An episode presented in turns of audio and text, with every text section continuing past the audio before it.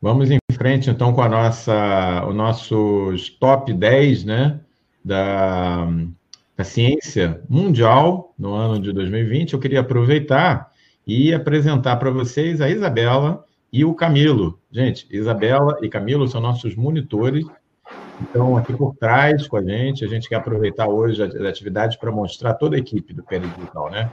Então, nós tivemos aqui a participação fantástica do Marcelo Morales, é, do Ministério da Ciência e Tecnologia. E aqui a gente tem Isabela e Camilo, os dois são alunos de graduação em medicina.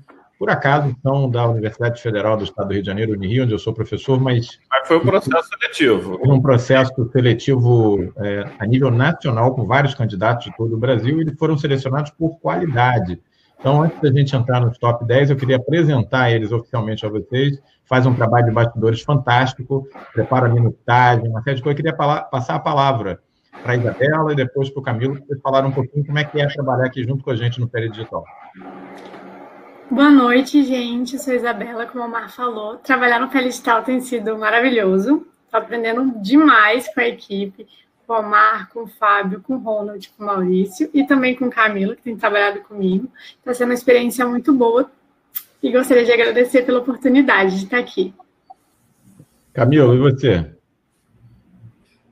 Está sem áudio. Está sem áudio, Camilo. Ei, gente, boa noite. Eu sou Camilo. É realmente muito recompensador estar aqui na equipe do Pele Digital. A gente aprende muito como estudante, como acadêmico de medicina, né? É, o Fábio, o Omar são profissionais incríveis e a gente tem contato com muita coisa interessante. Eu e a Isabela, a gente fica responsável pela montagem das lives, pela confecção dos resumos. A gente responde algumas dúvidas, né? A, algumas partes técnicas a gente fica responsável. E isso agrega muito conhecimento para a gente, né? Então, é, fico muito feliz de fazer parte dessa equipe.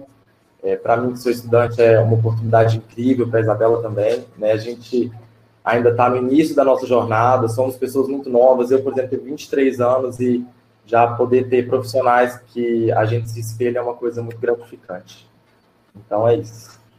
Fantástico. Essa é a nova geração do Pele Digital. Isabela e Camilo fazem um trabalho fantástico de bastidores. É, quem sabe eles vão querer ser pesquisadores agora, né? Ou depois dessa desse ah, eles, que a gente eles recebe. Indo, Fábio, eles estão indo de A a Z, de Arqueia a Zoster, coitados. Eles estão tendo que estudar muito mais do que esse ano de pandemia, aí o pessoal ficou meio devagar e tal, eles, estão estudando pra caramba, graças a um pouquinho ao que a gente cobra deles, né? Então, Verdade. E Camilo, e olha só, não é só eles são feríssimos em mídias sociais, eles ajudam muito a gente a divulgar as atividades, são super ativos, preparam lives, são ótimos, entendeu? E a gente fica é. muito feliz de ter vocês na equipe. É, e também gostaria de agradecer a todas as pessoas que acompanham o Pele Digital, né? Porque são essas pessoas que fazem realmente todo esse trabalho fazer sentido. Então a gente está aqui só por vocês e pelo conhecimento logo. Muito bom, garoto. Obrigado. Daqui a pouco a gente vai apresentar a equipe técnica por trás do Pele Digital, né? Ronald e Maurício. Mas isso vai ficar para daqui a pouco. Vocês Agora, podem vamos... ficar aí se quiserem. Se... Tem problema não. A gente Omar, vamos fazer a seguinte dinâmica. Eu, eu faço a, a parte formal da apresentação e aí você faz o. como se fosse um panelista. Você faz os teus comentários Vamos lá. oficiais. É, Pode queria, ser? Pode, queria dizer para vocês que esses top 10 aqui foram discutidos arduamente entre eu e Fábio. A gente brigou e peneirou bastante para trazer aqui o que tem de melhor em 2020. Vamos lá. Só não teve, só não foi no braço por questões covidianas. Vai lá. Então vamos lá. Então a gente queria começar o nosso top 10, inclusive foi comentado aqui é, inteligência artificial, Omar. O nosso, vamos dizer, ministro, ele secretário, ele comentou sobre inteligência artificial, mas inteligência artificial é a primeira etapa do aprendizado por máquinas e o deep learning. E aí existe essa empresa. Essa empresa foi criada em 2010 e ela ela teve uma sacada fantástica, né? Como vai ser o futuro da medicina e não só da medicina da humanidade? É inteligência artificial ou equipe multidisciplinar? E aí eles vieram com a seguinte lógica: por que não equipe multidisciplinar entre nós, pessoas, e as máquinas. Então, esse projeto DeepMind, eles têm a seguinte premissa. Eu botei o em inglês porque, às vezes, na tradução perde um pouquinho o sentido, né? A inteligência, ela permite que a gente aprenda, imagine, coopere, crie, se comunique e muito mais. E eles focaram no muito mais. Então, eles se inspiraram a, pela questão dos aspectos da inteligência, focaram em responder perguntas, ou seja, esse é um ponto fundamental, não é um, uma pesquisa por pesquisa, assim como foi dito hoje, né? E a missão é uma é um approach, né? É uma é interdisciplinaridade. Isso mas uma interdisciplinaridade num outro nível, Omar. É um nível entre pessoas de diferentes áreas com máquinas. E isso é, eu acho que é a grande sacada. Eles foram criados em 2010, 2014 eles se associaram ao Google, para você ver. O Google se interessou no trabalho deles. Em 2015 eles criaram a primeira inteligência de jogo deles, que aí eles viraram campeões mundiais de AlphaGo. E hoje eles têm é, inteligência artificial que joga Atari sem ensinar a máquina como se joga. Simplesmente coloca o jogo do Atari e ele joga.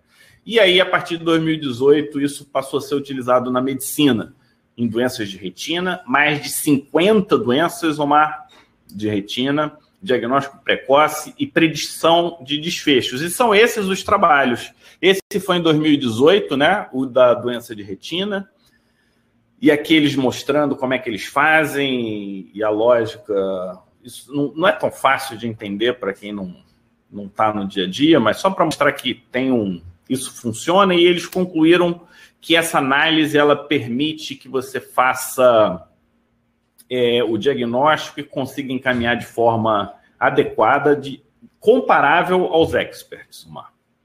Aí eles fizeram aqui análise de doença renal e conseguiram com essa análise, predizer quem queria evoluir mal ou bem. E aqui nesse gráfico, é interessante que nesse gráfico mostra a, a evolução. Então, aqui, nesse aqui, você faz o diagnóstico antes. E aqui foi a máquina trabalhando. E aí, em 2020, a gente teve dois trabalhos: um de diagnóstico de screening de câncer de mama. Aqui, dois exemplos em que a máquina fez o diagnóstico, mas os experts não. Mas, curiosamente, eles mostraram outro caso em que os homens fizeram o diagnóstico e a máquina não, mostrando que ainda precisamos trabalhar em equipe mesmo com as máquinas. E essa apresentação a gente disponibiliza depois para quem quiser ler com mais detalhes. E, de novo, eles voltam para o olho para predizer, ou seja, quem que vai evoluir, ou seja, você tem uma doença degenerativa macular num olho, qual é a chance de você evoluir é, mal no outro olho? E aí eles mostram um sistema de inteligência artificial que produ consegue produzir a evolução. Então, esse é o nosso top 10 de hoje, Omar. É, eu acho que o comentário aí é uma palavra-chave em inglês, é, que eu não sei se a gente tem uma tradução exata para o português, que é o chamado deep learning. O que, que é isso? É, houve um momento lá atrás, vocês devem lembrar disso, em que se colocava um enxadrista famoso para brigar jogando xadrez com, contra a máquina, né? E aí teve o Deep Blue, ele perdeu no início, depois ele empatava, e depois ele começou a ganhar, e hoje ele massacra o melhor enxadrista do mundo.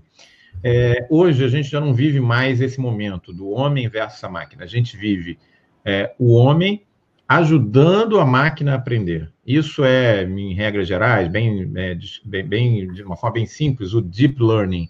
Então, é, o, o, especialista começa a fornecer informações categorizadas para a máquina e a máquina, depois de um tempo, ela começa a aprender sozinha. Então, o que esse projeto se propõe é que essa máquina ela ganhe inteligência própria e ela aprofunde o seu grau de conhecimento sozinha, depois da, dessa interação com os seres humanos. Esse é o chamado deep learning.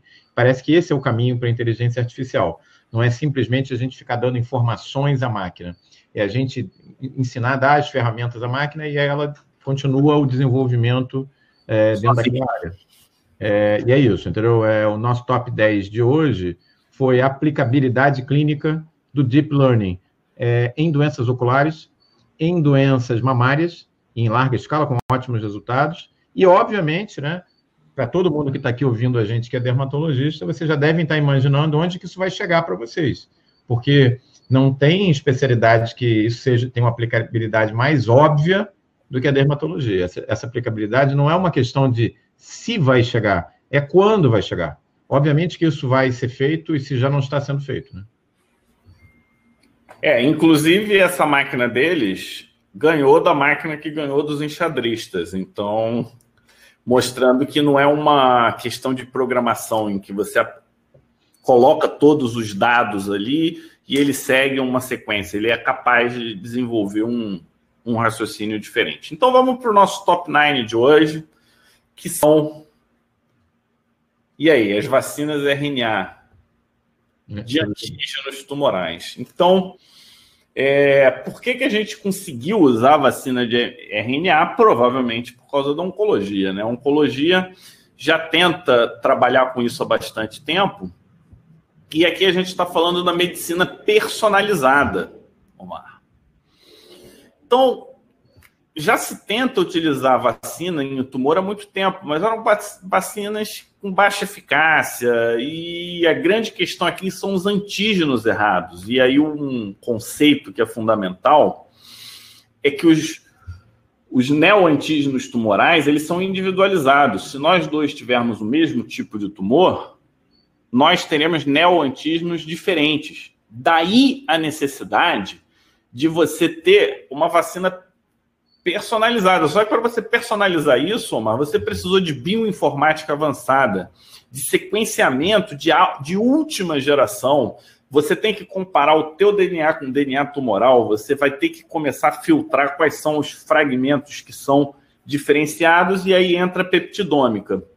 E aí, até, ah, se tiver mutação no vírus, depois que a vacina RNA foi estruturada, eles podem fazer a vacina personalizada, né? Ah, o Brasil tem a mutação Z. Você pode chegar lá e encomendar a vacina para a mutação Z. E você tem uma produção relativamente rápida, né? Então, esse é um ponto interessante. É, as vacinas de neoantígenos à base de RNA, então, elas têm uma especificidade tumoral, e ela pode ser considerada como uma medicina personalizada, ou seja, isso vai muito em contra a medicina baseada em evidências atuais, né? Porque hoje a gente faz trabalhos em grandes grupos e na medicina personalizada é caso a caso. Como é que você vai fazer? Como é que vão ser os desenhos nos, dos estudos no futuro, Omar? Essa aqui vai ser a grande pergunta. É. Então aqui é mais ou menos uma estrutura de como é que funciona e em que tumores já estão sendo usados. Então, aqui a gente tem tumor é, de pequenas células, tumor de pâncreas, melanoma, melanoma alguns tumores sólidos, linfoma, me, melanoma metastático.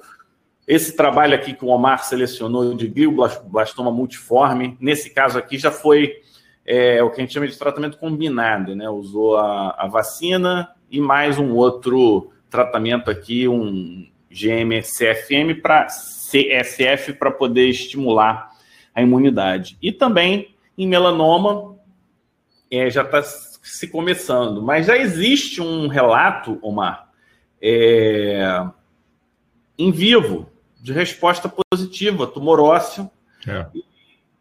Isso em cachorrinho, galera.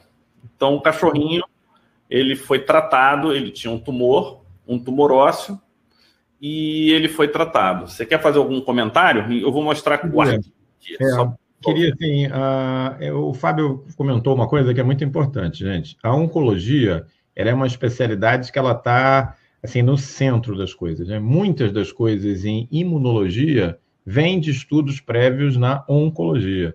Não é à toa que o TNF, que a gente fala tanto agora de bloqueio de TNF, qual é o nome dele? Fator de necrose tumoral. Quem identificou o TNF pela primeira vez? Os oncologistas.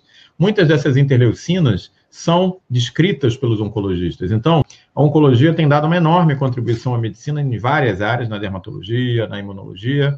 É, e o que está sendo apresentado é tratamento tumoral é, sob medida para cada pessoa, porque o processo de de carcinogênese, como a gente sabe, ele pode até no primeiro momento ser igual né, nos diversos tumores, mas aí depois você passa a ter uma segunda, uma terceira mutação, que no inglês ele chama de second hit, third hit, o segundo, o terceiro tiro, e aí você passa a ter tumores diferentes. Se você tem tratamentos padrão e os tumores são diferentes, obviamente que alguns pacientes vão responder melhor e outros não. Isso explica por que tem pacientes que respondem tão bem com determinadas quimioterapias, determinados tratamentos específicos, determinados é, imunobiológicos e outros não. É, o que está sendo proposto? Está sendo proposto um tratamento desenhado para cada paciente, baseado na alteração genética que ele tem. Na verdade, silenciando essa alteração genética no DNA dele através de, da introdução de RNA, um tipo de RNA específico chamado RNA-I, RNA de interferência. Caramba, quer dizer que tem RNA mensageiro, tem RNA-I, tem um alfabeto inteiro de RNA, gente. Tem RNA transportador, RNA de interferência, é, o, o, RNA de, é, de, de, de, silentização, né? De, silenciar, né?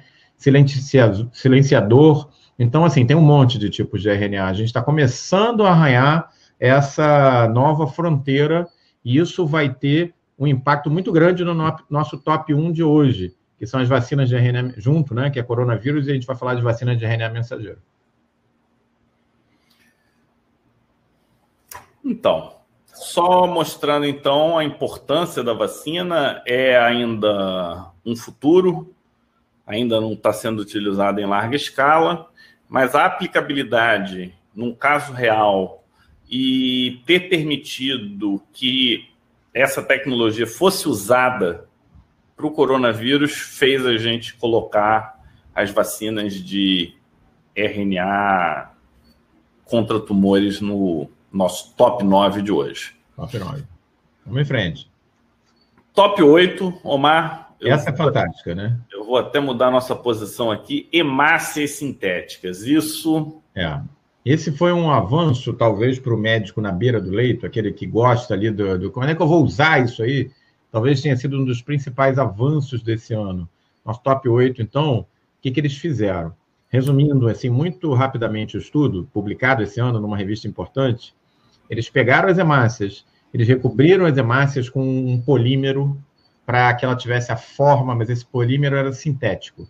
É, eles depois retiraram a, centro da hemácia, usaram esse polímero e recobriram esse polímero com algumas estruturas de superfície das hemácias. E o que, que eles fizeram na prática? Uma produção industrial de factoides de hemácia, de estruturas sintéticas artificiais que copiam todas as funções da hemácia e com algumas vantagens, na verdade, que podem carrear determinados, determinadas drogas, é, onde a gente precisa que, que elas cheguem. É, mantém a flexibilidade de uma hemácia, mantém a capacidade de ir a todos os cantos do corpo, olha que coisa fantástica, mas ela pode ser desenhada para o que a gente precisa. E, a médio prazo, tem o potencial de liberar o nosso paciente que precisa de transfusão das transfusões da, da, da, dos doadores de sangue, né? Obviamente que os doadores de sangue, quando eles fazem a doação, eles não doam só hemácia, eles doam imunoglobulinas, eles doam plaquetas, eles doam. E esse estudo é específico para hemácias. Ah, e tem pessoas com reações transfusionais, então... tipos de sangue que você às vezes não tem, né? Todo mundo com medo de ir para o hospital. Um dos problemas do banco de sangue esse ano de 2020 é que o pessoal está com medo de doar sangue no hospital e caiu os estoques de sangue disponível a um nível baixíssimo. Então, esse é realmente um avanço maravilhoso que houve em 2020. É, eu até queria aqui destacar o, os usos, né? Então vou pegar aqui, vou marcar num quadradinho aqui para o pessoal ver.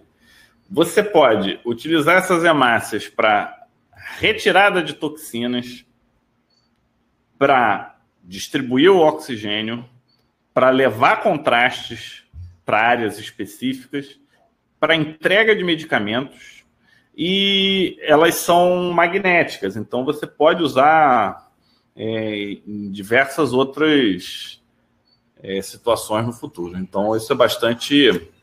Muito bacana, né? Bastante. Esse, esse merece estar aqui nos nossos top 10 de hoje, com certeza. E é uma, é uma tecnologia que acreditamos vai chegar aí ao uso corrente nos hospitais dentro dos próximos dois ou três anos de uma forma ampla, né? É, os estudos são muito interessantes e é quase que uma hemácia 2.0, entendeu? Com vantagens em relação ao original. Fantástico isso, né? E as conclusões são essas aí, né? Características semelhantes, biocompatibilidade e cargas funcionais diferentes, que você pode trabalhar e jogar com isso. Top 7. Omar, microbioma industrial. Esse é o é a palavra. Isso esse é, é voto, esse é voto do Fábio, hein, nesses top 10. Vamos lá. Então, isso foi publicado, não foi publicado em qualquer lugar, não, na Nature. E ele, ele começa da seguinte forma: é, em relação à microbiota intestinal, a microbiota industrial ela tem uma menor diversidade microbiana que vai levar a mudanças de função. Isso se deve ao avanço da medicina, o avanço da nossa estrutura sanitária e como os alimentos hoje são consumidos, né? São muito, tudo é muito limpinho. Ele basicamente diz o seguinte, Omar, que é uma exposição limitada aos micro-organismos levou a essa microbiota que ele chama de industrial. Isso não é uma coisa que aconteceu de ontem para hoje, isso é uma coisa que vem acontecendo ao longo do tempo e na esquerda estão os povos mais tradicionais, com menos contato é, com comidas industrializadas, e mais na direita, mostrando Estados Unidos, Inglaterra, ou seja, a população que já consome isso de uma forma é, regular. E aqui e tem as diferentes bactérias, mostrando como são diferentes. E olha como tem muito mais bactérias, tipos de bactérias, aqui são grupos, tá, pessoal? Na esquerda do que na direita. Na direita, basicamente, tem dois tipos. Enquanto que na esquerda a gente tem quatro tipos. Mas e daí, Omar? E daí, eu vou ressaltar aqui. Olha o que está acontecendo. Todas essas funções aqui, nesse quadradinho B, estão relacionadas ao microbioma intestinal, ou microbiota intestinal. Você, com o teu microbioma, você vai ser mais capaz de guardar caloria, você vai ter uma digestão piorada, produção de vitamina, motilidade. O que, que ele fez aqui? Ele fez um desenho. O que está aumentando é o que aumenta com o microbioma atual e o que diminui é o que piora com o microbioma atual. E esse que tem um monte de quadradinho, ele mostra quais são a densidade das diferentes bactérias. Então, essa diferença existe. E por que que entra como destaque? Entra como destaque porque no próprio artigo ele sugere que a gente deve utilizar mais as bactérias para nos ajudar. Porque quais são as estratégias hoje que a gente tem? A gente tem hoje, por exemplo, tem uma infecção. A gente pega essa infecção, paga, pega um antibiótico e acaba com todas as bactérias de forma não seletiva. Ou seja, vai matar que você quer que você não quer. E ele sugere o seguinte: vamos aprender a usar as bactérias boas para destruir as bactérias ruins. Então, você começar a usar creme com bactéria. E, e, e a gente, de certa forma, já faz isso. Você sabe aonde? Hum. Quando você come uma coalhada, por exemplo. Ah, sim. Yakult, né? é, é. Não, mas aí, pega essas comidas fermentadas, né? O que, que é comida fermentada? Por que, que a comida fermentada a gente pode comer? Não é porque cresceu a bactéria certa. Se crescer a bactéria errada, estraga. Se crescer a bactéria certa, é alimento. Então, de certa forma, isso já existe e a gente precisa incorporar isso no nosso dia a dia. E aí ele sugere que a gente veja a biodiversidade do microbioma com ênfase em sustentabilidade e conservação, e mais ainda usar esse microbioma a nosso favor.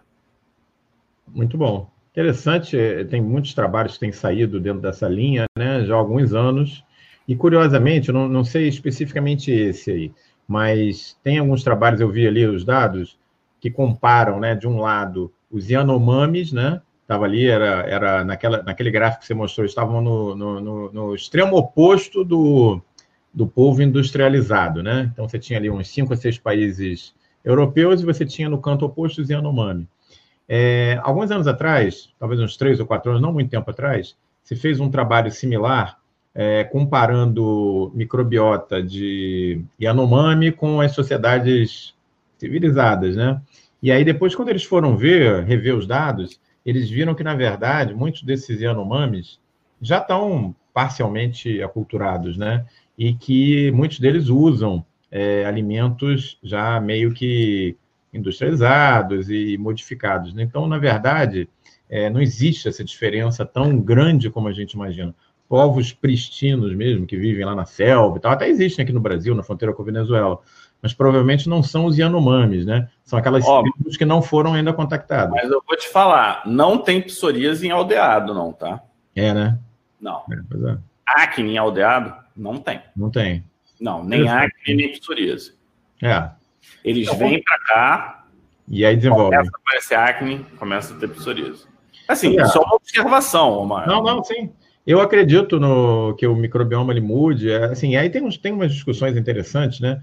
Mostrando que a tua exposição a esse microbioma já modificado no início da vida meio que faz um imprint é, e que você, mesmo que tome todos os antibióticos do mundo, quando você for recolonizado, você tende a ser recolonizado por aqueles, é, aquela flora que você já estava acostumado, né? É, você tende a voltar, vamos dizer assim, ao, faz um homing, né? E volta para o que você era, o teu default. Mas esse default nosso, nosso não é mais o default dos Yanomamis, é o default da sociedade que a gente vive hoje, né? Então essa é uma discussão bem interessante que eu acho que pode realmente trazer muita novidade aí para frente em termos de produtos terapêuticos e tal, e que com certeza merece estar aqui no nosso top 10 de hoje, não é isso, Fábio? E aí vamos para o próximo, né? Vamos para o próximo. Esse é o 6, né? Vou, vou diminuir a gente para o pessoal ver. Vou botar aqui embaixo e vamos ficar pequenininho. Imunopatologia cutânea ex vivo. Porque é, o que, que significa isso, Omar? Faz a biópsia e olha na hora. Faz a biópsia e olha na hora, olha isso. Então você faz a biópsia, marca e olha as, a, o sistema imune e você consegue ver o sistema imune funcionando durante um tempo. Você precisa, consegue ver a relação espaço-temporal das células, acompanhar as células e o comportamento funcional, coisas que a gente não consegue fazer hoje. Fantástico, né? Isso é, é surreal.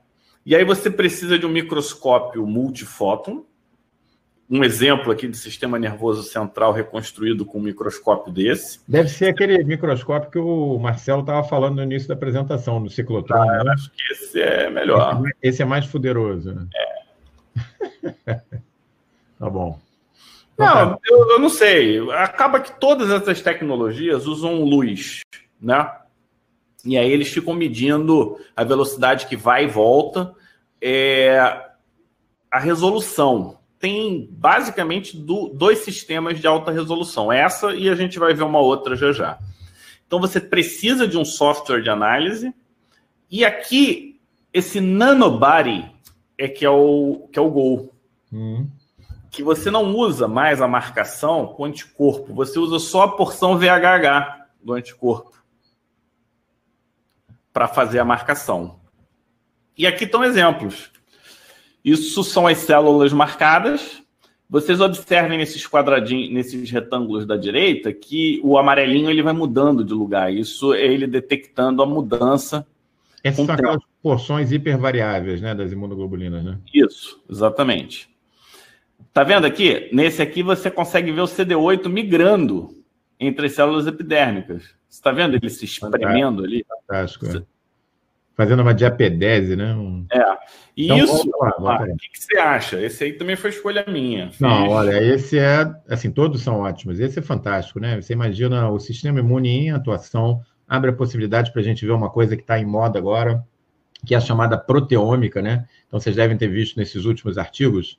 É, às vezes o pessoal tem um pouquinho de dificuldade de acompanhar isso aí. A proteômica é assim, é, eles conseguem avaliar é, não só a célula, mas o tipo de, de proteína que essa célula está produzindo, né? Então, tem muitos trabalhos é, em dermatite atópica mostrando isso, né? Que você trata com determinadas drogas e você muda a proteômica, a expressão da proteína da célula. Não só a célula, você olha lá no microscópio, ela diminuiu, infiltrado e tal, mas a forma com que ela trabalha, né? Então, é para isso que a gente está caminhando. Fantástico esse... Esse é, uma grande, é um grande avanço, realmente, Fábio. É... Que órgão a gente vai conseguir estudar imunologia em vivo? É, vai, vai conseguir. É, a gente está, tipo, na nossa biópsia, mas avaliando em menos de 24 horas, né? É. Quer dizer, eu, eu na universidade onde eu fiquei, tinha um sistema muito interessante. Ele tinha um, um buraco lá na parede, que você botava a biópsia num tubinho, apertava, e eles falavam assim, let's intube the biopsy, vamos entubar a biópsia. Eu falei, pô, o que, que é isso? Pum, trouxe ia por um negócio de ar comprimido lá para patologia. E a gente tinha o laudo, pelo menos o laudo inicial, não digitado, em 24 horas.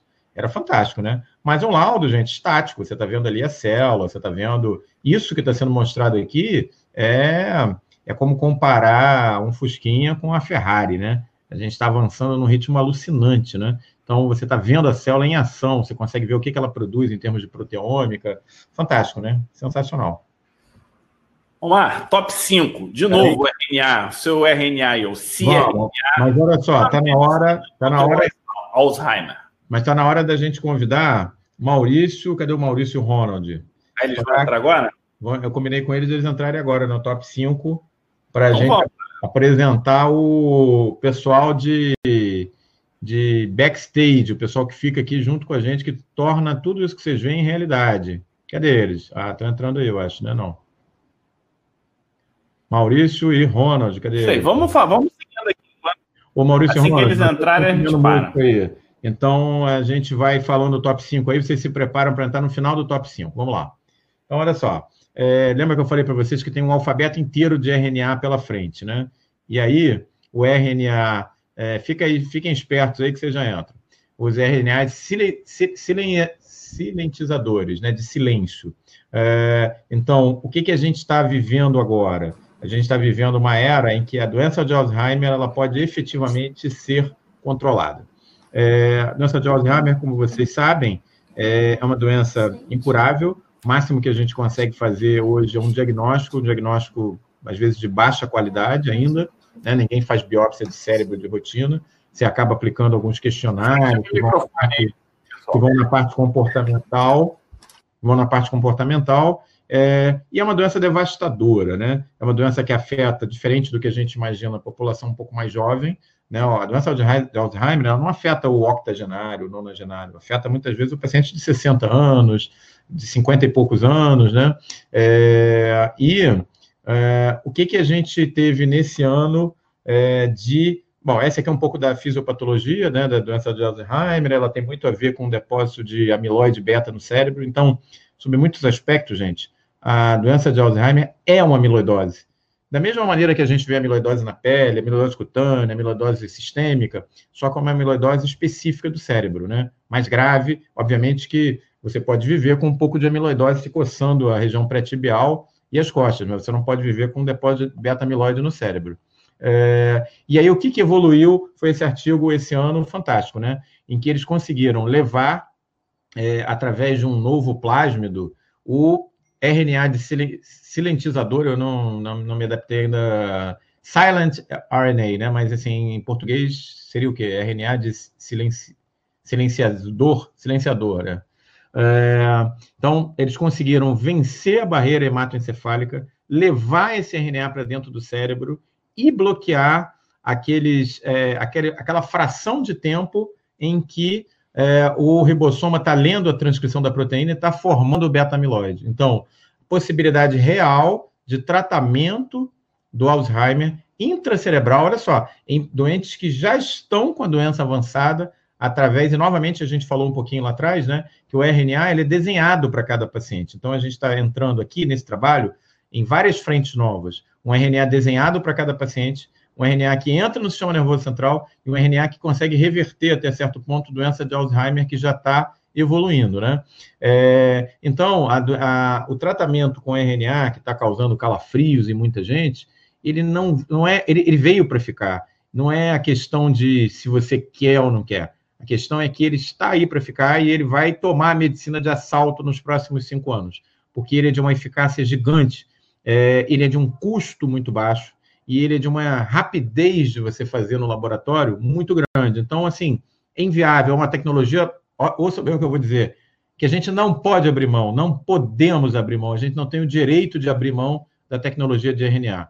É, é natural que a gente tenha alguns medos, mas medos a gente tinha lá atrás, quando ia vacinar, e hoje todo mundo vacina. Medo a gente tinha quando ia tomar penicilina, e todo mundo toma penicilina e derivados da penicilina. Nós não podemos, nós não temos o direito de abrir mão da tecnologia de RNA. Então, na conclusão, esse trabalho mostrou pela primeira vez é, tratamento em vivo de amiloidose cerebral, que é a doença de Alzheimer, com nova tecnologia de RNA silentizador. Fantástico, né? É... Esse foi o nosso top 5. Nossa equipe já está aí? Ronald caiu? Ronald caiu, Fábio? Vamos seguir, né? Ou, ou, ou ele já entra agora? Você está mudo. Vamos seguir. Vamos seguir? Não, e aí, quem que tá aí? É o Maurício? Chama o Ronald. Ô, Maurício. Tudo bem, pessoal? Boa noite. O Maurício, vocês todos já conhecem, é o nosso gerentão, é o cara que faz isso aqui tudo funcionar.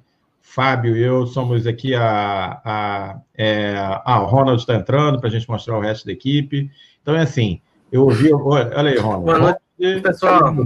Tudo bem, Ronald? Bem-vindo. Então, olha só, meu pai dizia o seguinte, Fábio, quando eu era, quando eu era garoto, ele me botava para estudar, né? Cobrava de mim. Ele dizia o seguinte: meu filho, tem um bigodão e fala assim: meu filho, a vida da gente é 5% de inspiração e 95% de transpiração.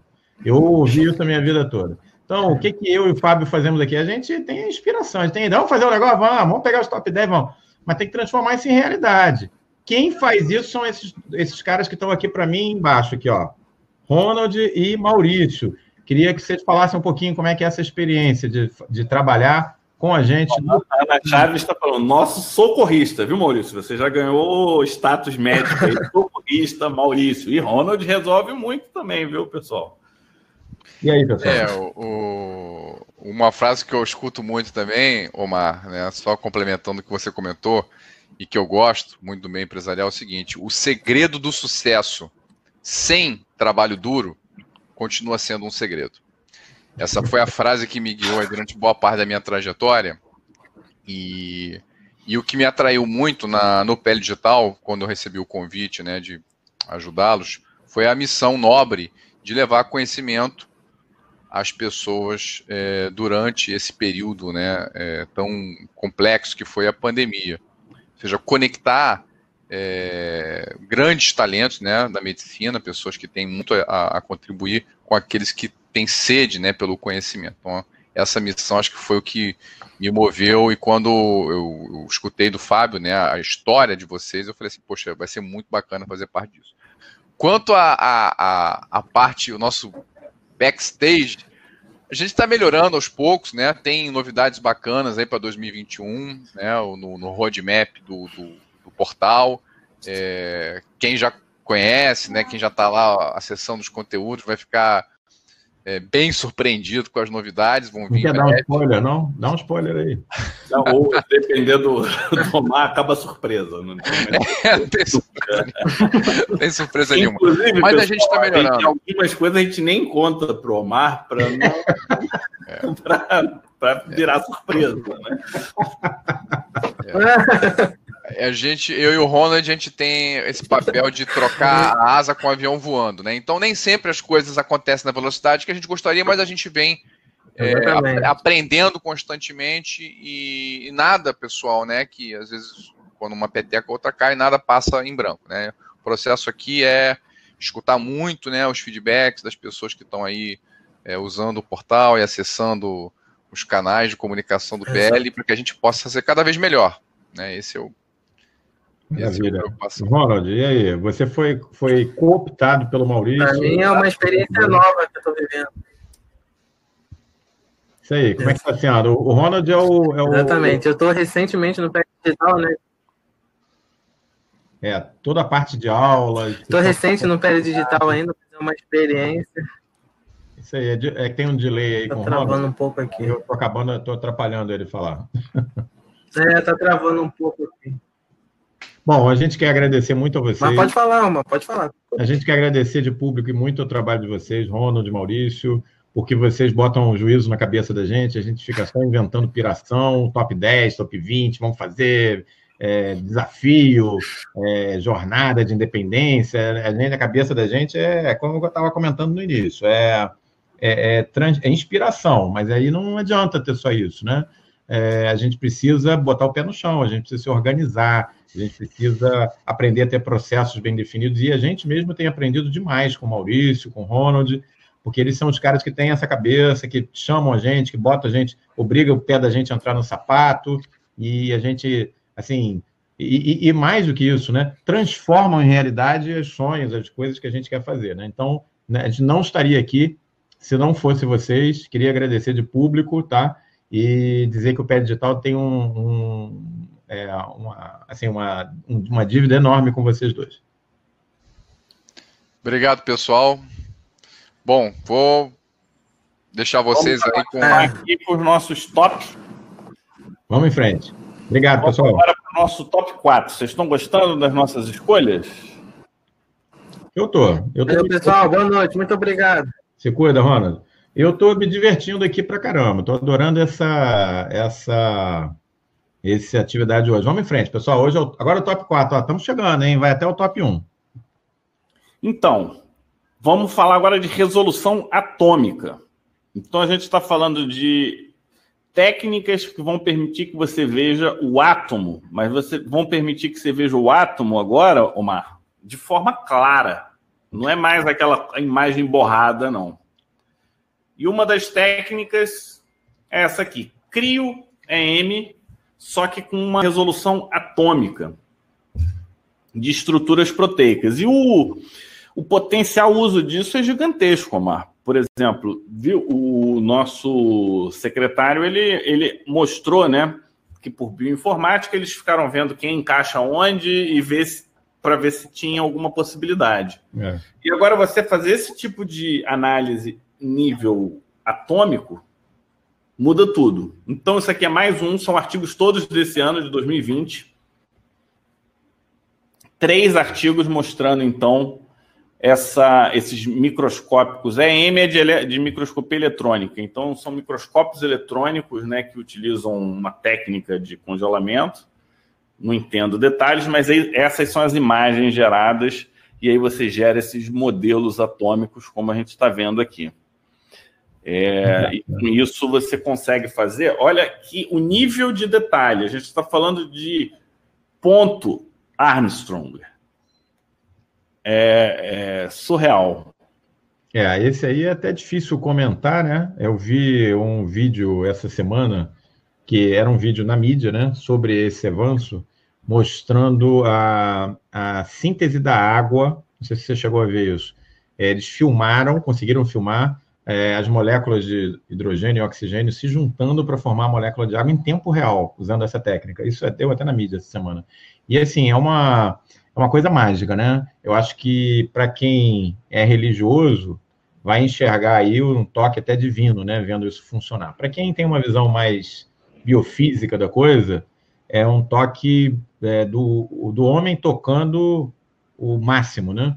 Eu acho que é muito legal. Quando eu vejo esse tipo de trabalho, me lembra um pouco a Capela Sistina, né? Em que a gente, bem ou mal, tá lá, tocando a mão de Deus, né? Cada um vê da maneira que prefere, é, se tem Deus para alguns, não tem para outros, mas o fato é que a gente está tentando chegar lá. Eu acho que é isso que é a grande aventura humana, né? Fantástico esse trabalho. Ó, mais um exemplo aqui. E aí a aplicabilidade disso é enorme, né? Total, é. Não só a gente, para medicina, a gente pensa muito na questão de desenvolvimento de drogas, mas pensa fora da medicina, em eletrônica, desenvolvimento de chips, microchips, micro, micro, mini chips, encaixes. É, é, uma, é um ganho absurdo, né?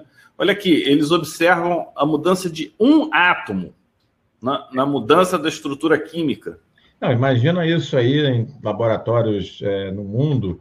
Próxima pandemia não vai ter a menor chance a gente resolve ela em um mês, né? Fantástico, né? Isso aí. A melhor, melhor é, cuidado que a gente pode ter é, contra a próxima pandemia é investir em ciência, não se enganem. Ciência é a saída, o investimento tem que ser maciço, né? Vamos lá, vamos para o top 3. Estamos chegando lá, hein? Top 3 de hoje, vai lá. Top 3, choque mortal no HIV. É, esse é fantástico. Esse é fantástico. Essa estratégia é o seguinte, Omar. Vamos dar choque para matar. O que, que acontece? Do, duas estratégias, o que, que eles fazem? A gente, qual é o grande problema do HIV hoje? Que ele fica latente nos santuários, né? Então você usa o antirretroviral, você tira, diminui a carga viral, mas você não elimina essa carga viral. É, não elimina o vírus porque ele fica em alguns lugares. Então agora tem uma estratégia nova que é estimular esse vírus latente para ele voltar a se reproduzir para depois você voltar para o antirretroviral. Então é, essa estratégia tem duas formas. Essa molécula que estimula por estímulo não canônico da NF-kappa-beta, e tem uma segunda que estimula a interleucina quina, é, interleucina 15 e deprime o CD8 positivo. E aí as duas fizeram transcrição do RNA mensageiro e conseguiram então com os antirretrovirais matar o, o vírus do HIV. Lembrar que o HIV então pode sair, pode fugir do sistema imune de uma forma dormente, né? Assim como os vírus do herpes fazem, é. né? Esse é o grande problema desses vírus. É. E aí dois estudos mostram essa intervenção que volta, reativam o vírus latente, tornando-os vulneráveis novamente para o tratamento antiviral. É, essa, essa evolução é fantástica, acho que todo mundo aqui já entendeu né, onde é que isso chega. A gente teve um avanço muito grande na terapia do HIV meados dos anos 90, com a terapia antirretroviral de, de alta eficácia. É, de lá para cá houve adaptações, melhorias, né, menos drogas, menos efeitos colaterais, mas assim, a gente não avançou no sentido da cura do HIV, né? E eu acho que esse trabalho publicado agora em 2020 abre realmente a perspectiva de você atingir o santuário onde fica o HIV e tentar a cura desses pacientes a médio prazo. A conferir mas o trabalho publicado agora em 2020, um game changer, com certeza, merece estar aqui nos top 10 de hoje. E aí, como a gente sabe que tem muitos colegas clínicos aqui, Omar, a gente fez um pupurri dos ensaios clínicos publicados no New England. Então, esse aqui vai ser bate-bola. Pá, pá, pá. Não vamos explicar muito, não.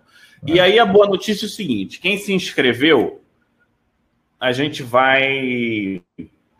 Eu vou incluir o e-mail de vocês numa lista essa lista estão todos os artigos na íntegra. Então, quem quiser ler depois, com calma, que eu acho que vale a pena, que a gente está apresentando a nossa interpretação do que foi escrito, é interessante vocês lerem ou terem esses artigos para voltar. É...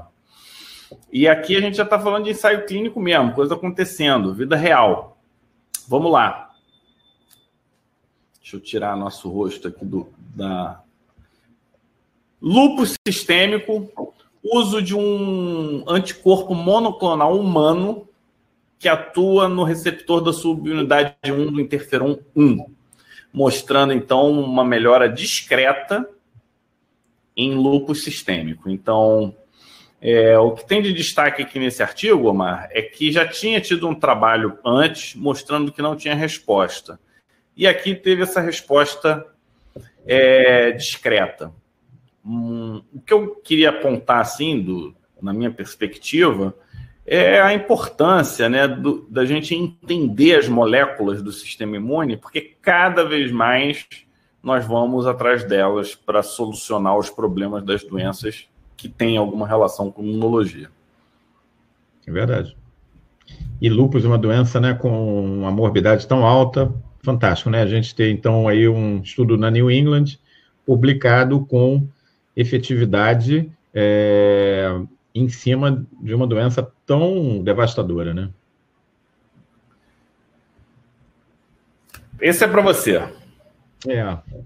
Bom, esse aí é a molécula de ouro que está todo mundo esperando. O nemolizumab, conhecido para os íntimos como Nemo, vários estudos aí chegando. Ele é um bloqueador do prurido, ele age na IL-31, que é a interleucina relacionada ao prurido, e vai ter uma aplicabilidade imediata, a gente acredita, na dermatite atópica. Mesmo alguns pacientes que estão usando outros imunobiológicos, eles melhoram muito da pele, mas continuam muitas vezes com prurido. Então é possível que ele possa ser usado em parceria com outras imunoglobulinas, mas abre uma, um potencial aí para uso de várias doenças pruriginosas, pruridermias, as pruridermias relacionadas à doença hepática, doença renal, a notalgia parestésica, enfim, amiloidoses, né? Isso que a gente não tem muito o que oferecer para os nossos pacientes. As drogas que a gente oferece são muitas vezes sedativas, cheias de efeitos colaterais, né?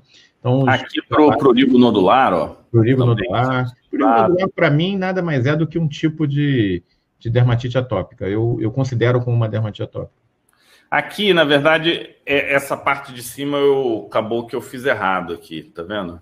A, a medicação é outra, é o difeikefalina, que é para o prurido do renal. Então, eles é. usaram esse agonista capopioide, que a gente sempre fala, né, dos, é, dos receptores opioides na, no prurido renal, e nesse caso ele mostra que funcionou esse agonista. Então, só para. Porque aqui a, o título acabou que não trocou certo.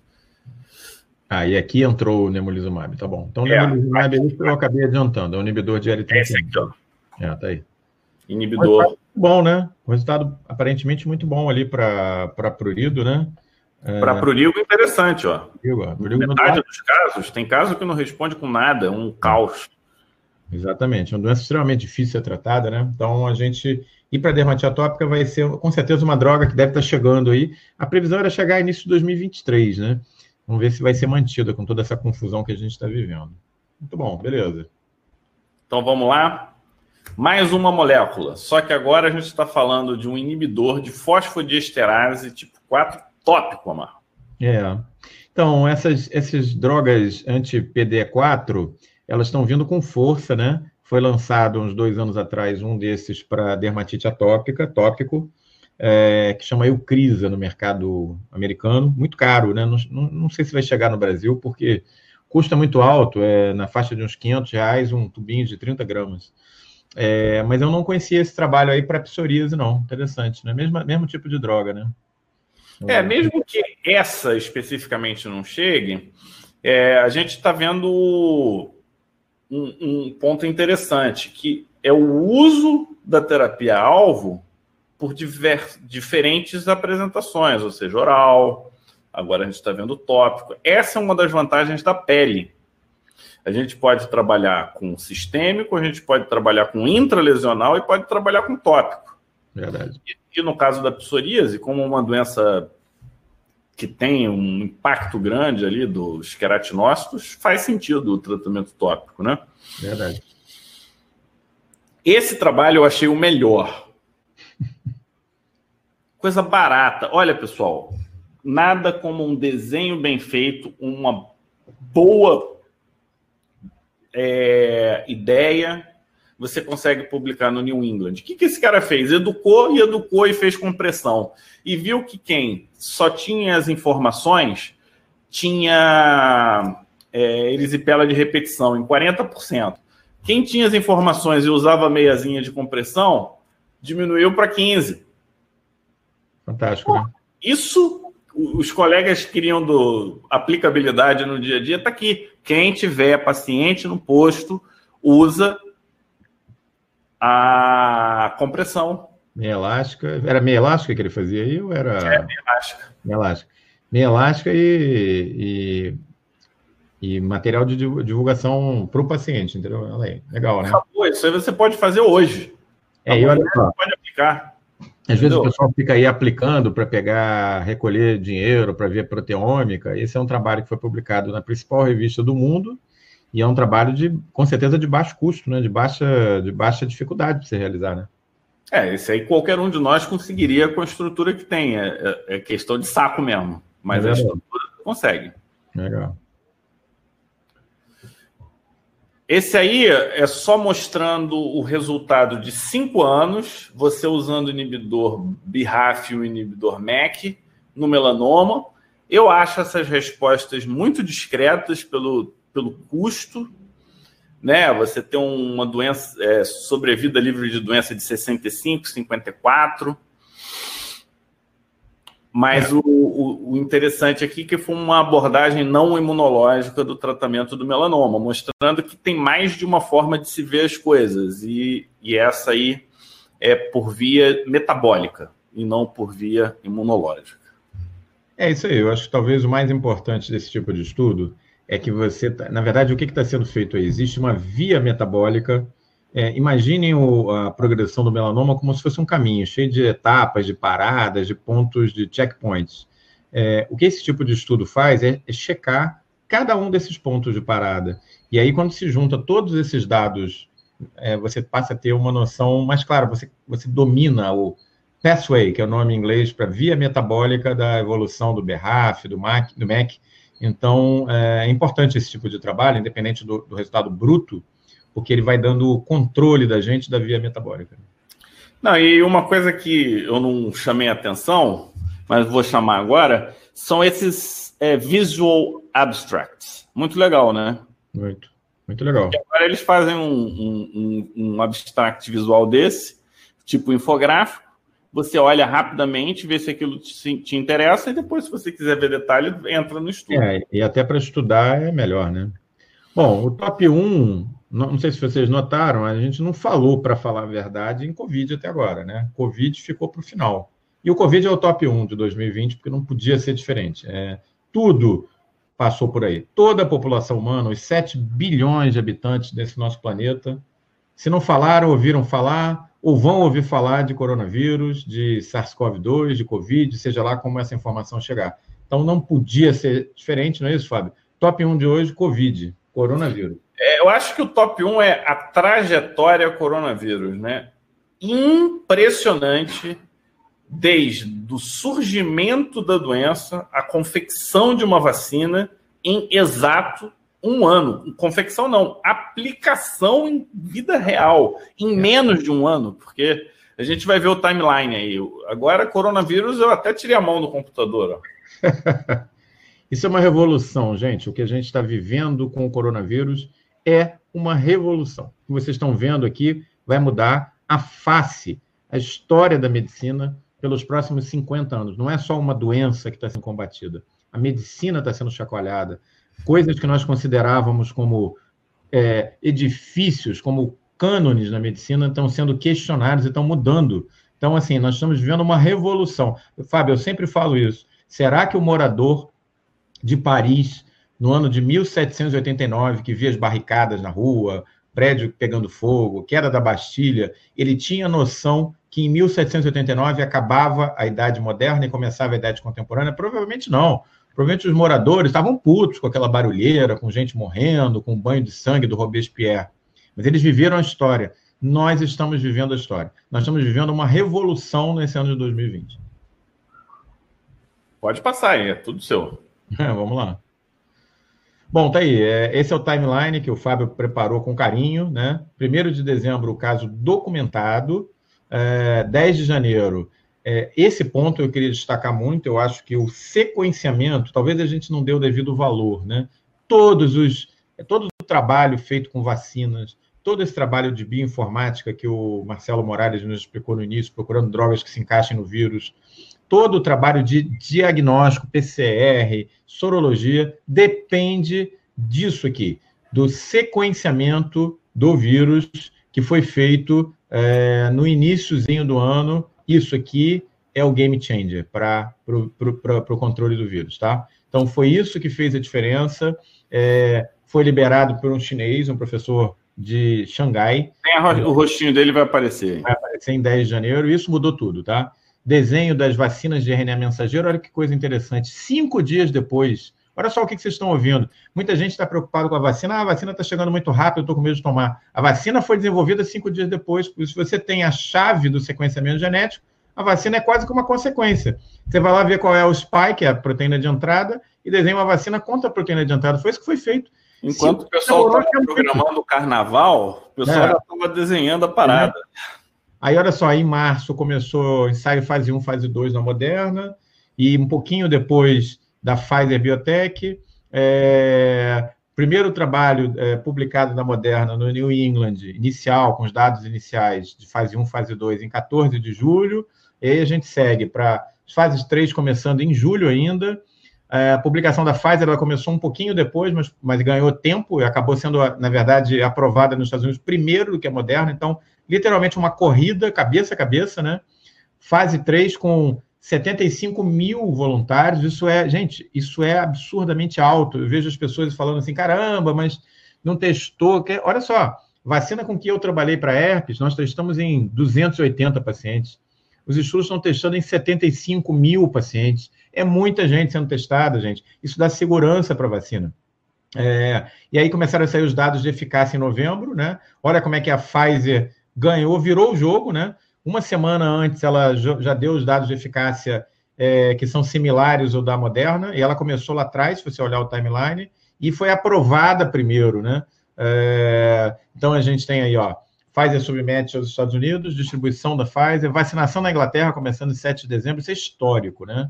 É, e aí, vacinação nos Estados Unidos começando uma semana depois, e na Europa começando dois ou três dias atrás. Nós estamos no dia 29, foi no dia 26. Então, assim, isso é ciência em tempo real. Vocês estão vendo um timeline do qual vocês estão, fazem parte, vocês estão vendo tudo isso acontecer no, na, na, frente de vocês. Cara, Fantástico. Isso é para olhar e falar, cara, realmente. É. Eu, eu acho que tem que a gente tem que olhar isso que eu estou mostrando para vocês, o que o Fábio preparou com todo carinho, da seguinte maneira, se vocês me permitirem. A gente olha tantas coisas feias feitas pela humanidade, guerras, dificuldades, mas quando a gente quer fazer o bem, quer fazer a coisa bem feita, o ser humano não tem limites, ele pode fazer e pode fazer num tempo inacreditavelmente curto, né? Então, isso que vocês estão vendo aqui é a vitória da nossa espécie contra um, inimigo oculto, um inimigo mortal. Em um ano nós estamos virando o jogo, uh, e isso, assim, não tem preço que está sendo feito pela ciência. Fantástico, Fábio. Você mandou bem pra caramba nessa timeline aí, viu?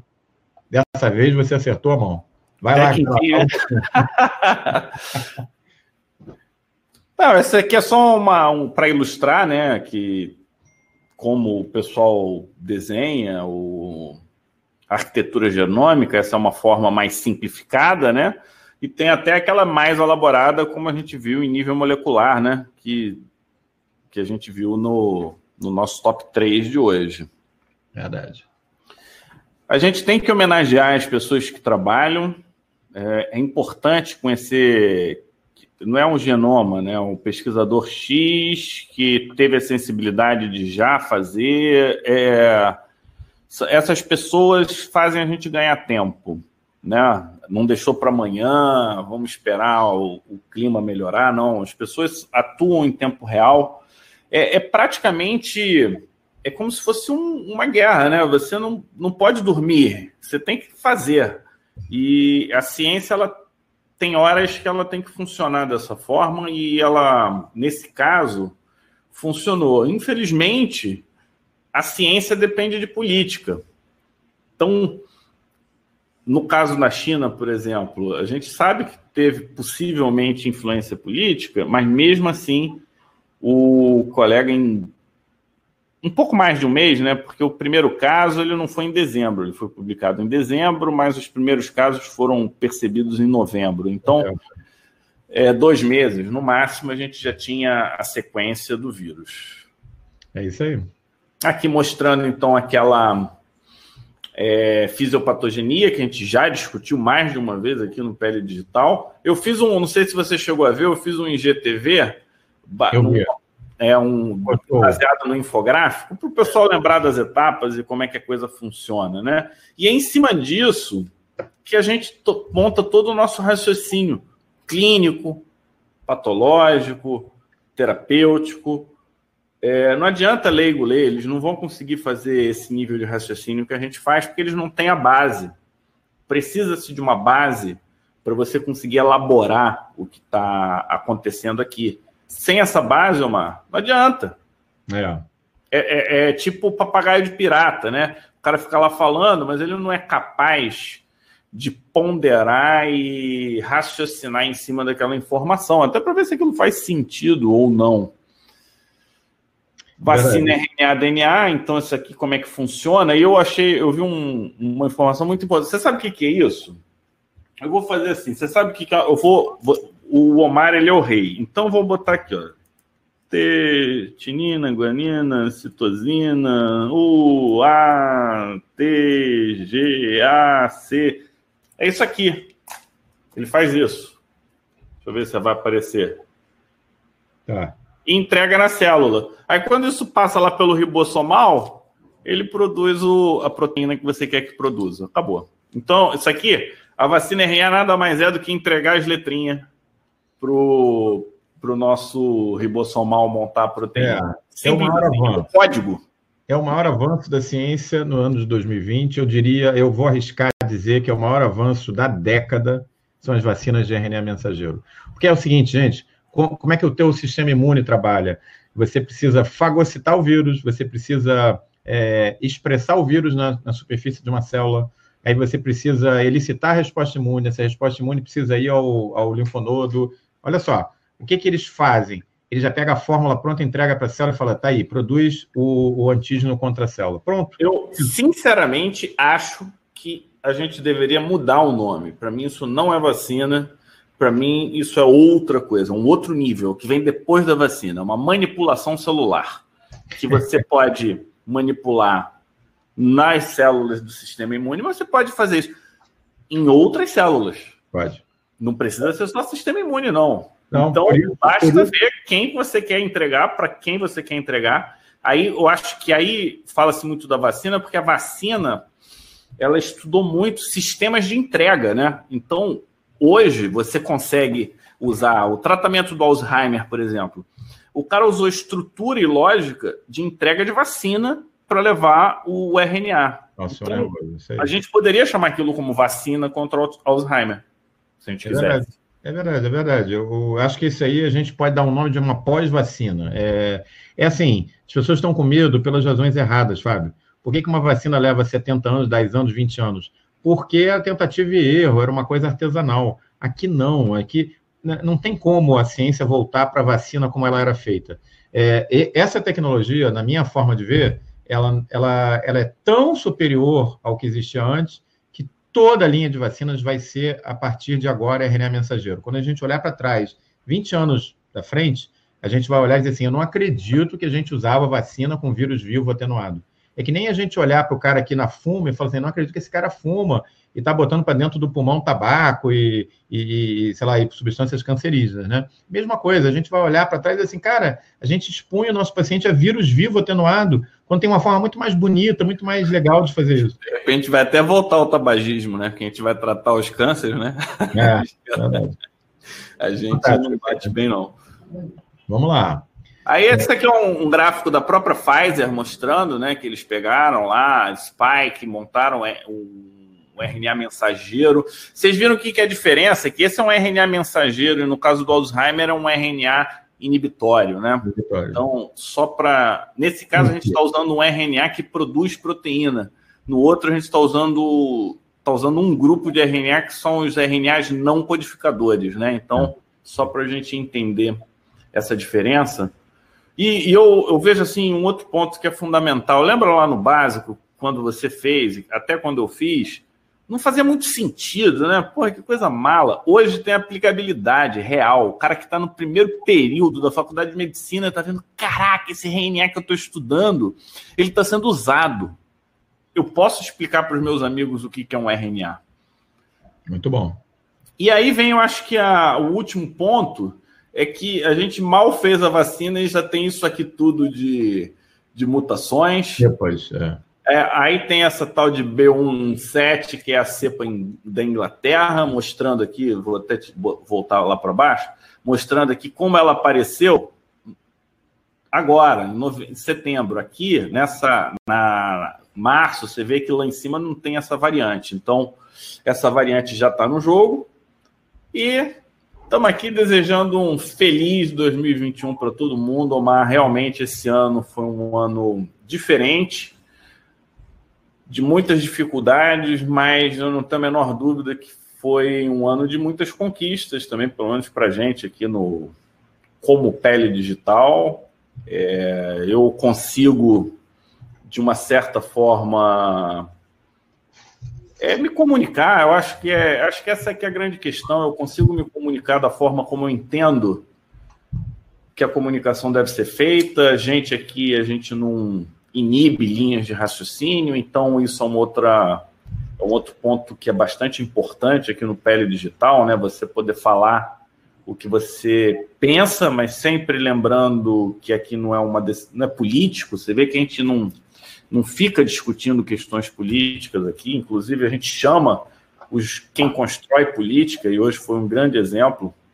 A gente está aqui para ouvir todo mundo e o foco na, no conhecimento. E eu fico muito satisfeito que mesmo que a gente teve poucos, poucas pessoas hoje, praticamente 100, né? Mas a gente não avisou e a gente soube do, do secretário dois dias antes. É. Então, é, e mesmo assim, pessoas com a gente na terça-feira, faltando dois dias para o Réveillon, comprei um super champanhe para comemorar. Eu acho que a gente só de estar vivo já é motivo para a gente estar comemorando aqui, a família é próxima. Então, é prazer trabalhar contigo, né? Esse ano foi diferente, mas eu acho que a gente nunca se falou tanto. A gente se falava de vez em quando, mas é esse ano até leva esporro assim, né? Pô, tu fala mais comado que comigo tal, mas é para. Olha quem está aqui, ó. A gente gosta, Andréia. Tem que participar com a gente também, André. Trazer os seus, seus conhecimentos. Divide aí. É verdade. Olha, é isso aí, Fábio. É isso aí. É, queria Maravilhoso, hein? Queria agradecer muito a todos vocês. Queria agradecer muito ao Fábio, que junto comigo a gente construiu junto aí o que, que é o Pé Digital. Isso é, era uma coisa que existia na cabeça da gente, mas aquela coisa que existe só na cabeça da gente é, ela tem que ser transformada em realidade. O Fábio foi um cara fundamental nesse processo, porque ele tem, eu já falei isso várias vezes, os dois pés, o pé na ciência, mas tem o pé na, na informática, que transformou isso em realidade. Eu não tenho, eu estou aprendendo muito com o Fábio. Então, Fábio, queria te agradecer muito pela parceria, pelo trabalho, pela confiança, é, e dizer para vocês, assim, eu, assim, queria me despedir, lembrando um poema que eu li um tempo atrás, que diz o seguinte, que é do humus mais escuro, mais negro, que nascem as flores mais bonitas. Então, é desse ano difícil, que não foi fácil para ninguém. Ninguém no mundo teve um ano fácil. Que com certeza vão sair as maiores virtudes. E a gente tem que sempre acreditar nisso. Nos momentos difíceis, a gente seleciona, a gente realmente separa aquelas sementes que plantam o futuro. Então, eu sempre acreditei nisso e eu espero que a gente possa ter trazido para vocês em 2020 um pouco é, de serenidade, de tranquilidade nos momentos em que vocês se sentiram sozinhos em casa, em que a gente sentiu que tinha uma missão. Antes de qualquer coisa, o Pele Digital ele nasceu para cumprir essa missão, ajudar as pessoas que estavam em casa. Foi assim que a gente nasceu, que estavam preocupadas, que estavam desesperadas, muitas que estavam sem saber para onde ir. E a gente procurou lá atrás, em março, abril, quando a gente se estruturou, trazer isso para vocês, sempre com carinho, sempre com qualidade. Fábio, queria te agradecer por ter sido aí meu parceiro e amigo nesse, nesse projeto, nesse trabalho muito bacana que a gente está fazendo. Acho que a gente tem que se orgulhar e agradecer a cada um de vocês. É isso aí. É, num, as nossas colegas professoras não puderam participar hoje, mas lembrar que Pele Digital tem outros professores, não vou dizer professores, mas outros colegas que se especializaram em outras áreas, a equipe da tricologia, a Manuela na dermatoscopia, e, além disso, a gente já mostrou nossos bastidores aqui. Vou dizer, é impossível isso aqui funcionar sem eles, tá? É impossível. Ah, é, é muita coisinha acontecendo e, e, realmente eles compraram a ideia, mesmo eles não sendo da área da saúde, mas eles acreditam no conhecimento. Eu acho que tem um ponto aqui que é mais do que medicina, que é mais do que tudo isso, que é uma coisa que eu sempre gostei, eu não sei nem se eu já falei claramente, mas que é o seguinte: é acesso.